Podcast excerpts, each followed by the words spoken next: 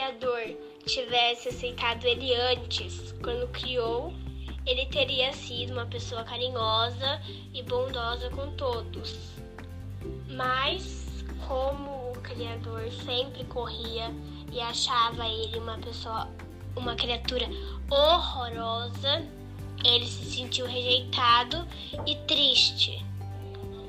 Então ele começou a matar as pessoas ao redor para o Criador sentir o mesmo que ele sentia: abandono e solidão. Quando o Criador morre, ele se sente arrependido e acha que precisa morrer